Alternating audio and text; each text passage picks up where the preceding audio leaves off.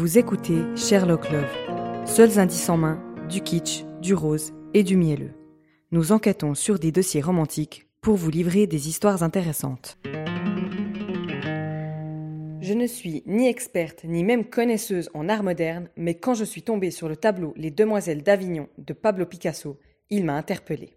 Peinte en 1907 par le jeune espagnol Pablo Picasso, alors installé à Montmartre, cette toile met en scène cinq femmes nues dans une ambiance totalement déstructurée. Selon les sources, ces femmes auraient représenté des prostituées dans une maison close. Oh le choc Ce tableau était avant-gardiste.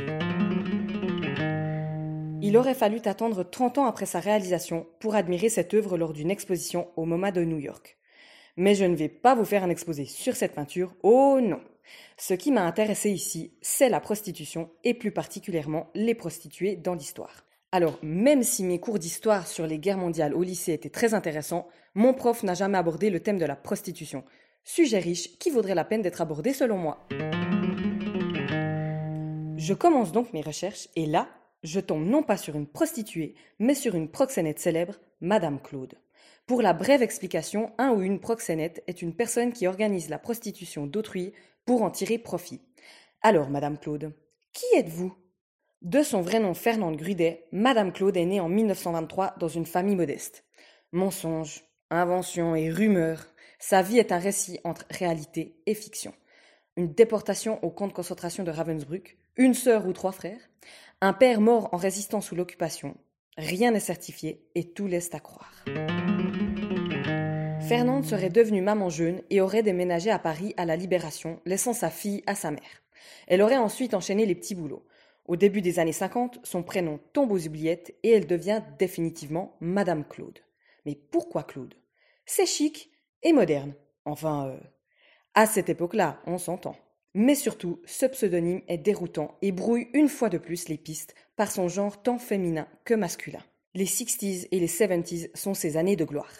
Madame Claude, sous ses airs de bourgeoise irréprochable, était à la tête du plus célèbre réseau de proxénétisme français. Elle visait une clientèle huppée, hommes politiques, artistes célèbres et hauts fonctionnaires. Elle choisissait ses prostituées, qu'elle appelait ses filles, méticuleusement. Claude voulait les filles les plus parfaites possibles. Si elles n'étaient pas assez jolies, la chirurgie esthétique s'imposait. Si elles n'étaient pas assez cultivées, lecture obligatoire. Les tarifs étaient exorbitants. Les prestations des environ 500 filles que Madame Claude prostituait auraient coûté entre 1500 et 2300 euros la nuit.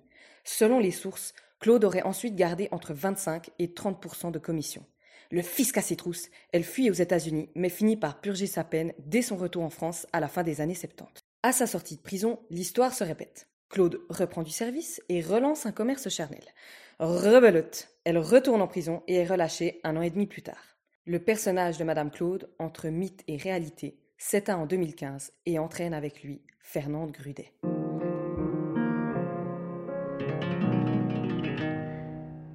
Pour citer mes sources, le blog Casoart, RTL.fr, l'Express.fr et lemonde.fr.